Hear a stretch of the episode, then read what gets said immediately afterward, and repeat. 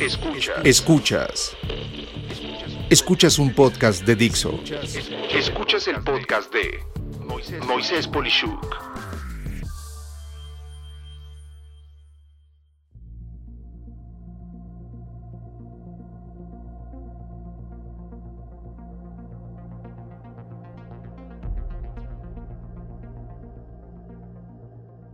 El nuevo normal y la velocidad de reacción. Sin tener que conocer a detalle tu negocio, puedo afirmarte algo. La máxima velocidad de respuesta de tu organización está definida por tu departamento más lento.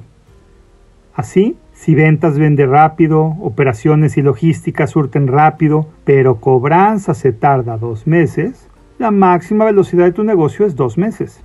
Y reflexiono sobre este tema porque en este segundo episodio del nuevo normal un factor repetitivo en el sector que gustes, he visto que es el tema de la muy pobre a nula velocidad de reacción. ¿Recuerdas el dicho ese que dice, desea lo mejor, pero planea para lo peor?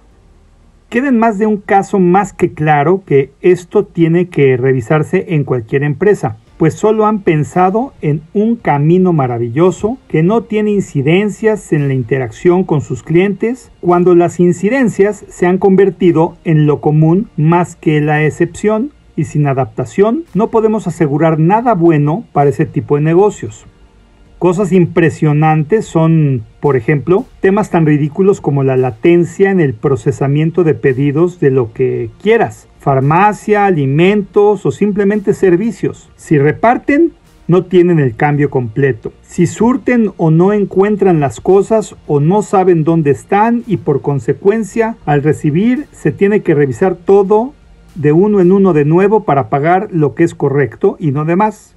Si tienen promociones de 3 por 2, resulta que solo empacan 2 y se les olvida la 3 que es gratis. Si se quedó en una cita por algún tipo de servicio o no se llega, o se llega tarde, o se llega sin lo necesario para hacer ese servicio, debiendo de nuevo de agendar una nueva cita. Solo por dar algunos ejemplos. Entonces, ¿qué hacer para mejorar la velocidad de reacción? Te propongo los siguientes cinco puntos estratégicos. 1. Empatía. Por un instante, obliga a todos los involucrados en un proceso a pensar que ellos son los receptores del producto o servicio. Pide que primero listen todo lo que esperan. Acto seguido, ve dónde se puede fallar y más importante entonces es cómo se va a reaccionar para responder, para corregir o incluso superar las expectativas. 2 compasión. Da opciones a tu mercado de ser escuchado más allá de una encuesta, un correo de internet o una persona que les llama para aparentemente preguntar la famosa pregunta de ¿todo bien con su pedido, producto o servicio? Solo para asegurar que lo que digas o escribas se irá a un pozo sin fondo.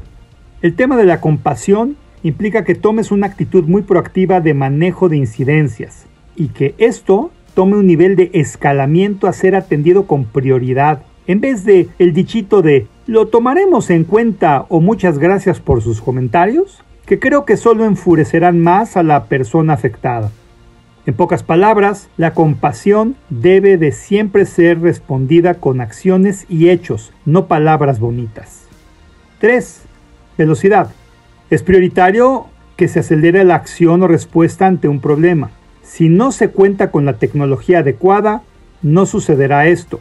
Y me refiero a toda la serie de productos y servicios que tienen que ver con workflow o flujo de procesos de negocios.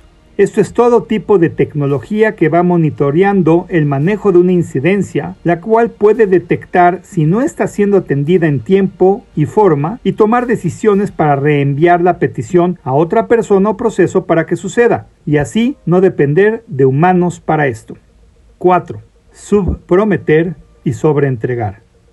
Si empezamos a cumplir antes de tiempo esperado lo que íbamos a hacer, o a un mejor precio del pactado, o con un valor adicional al ofrecido, esto generará lealtad.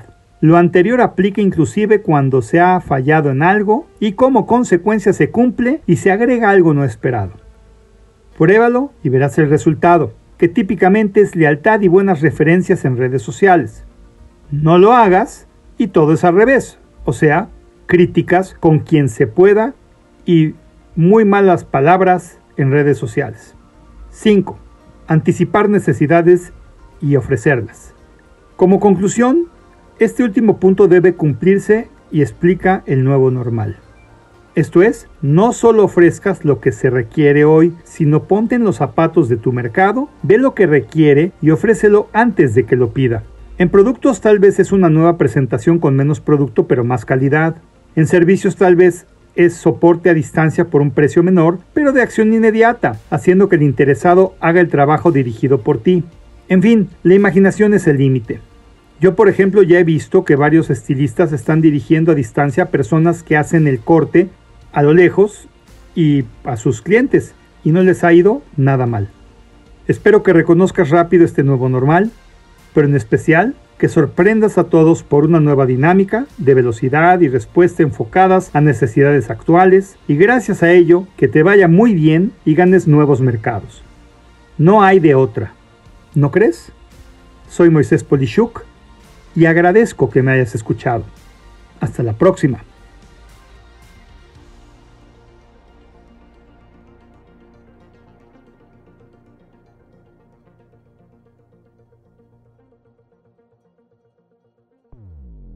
Dixo presentó el podcast de Moisés Polishuk.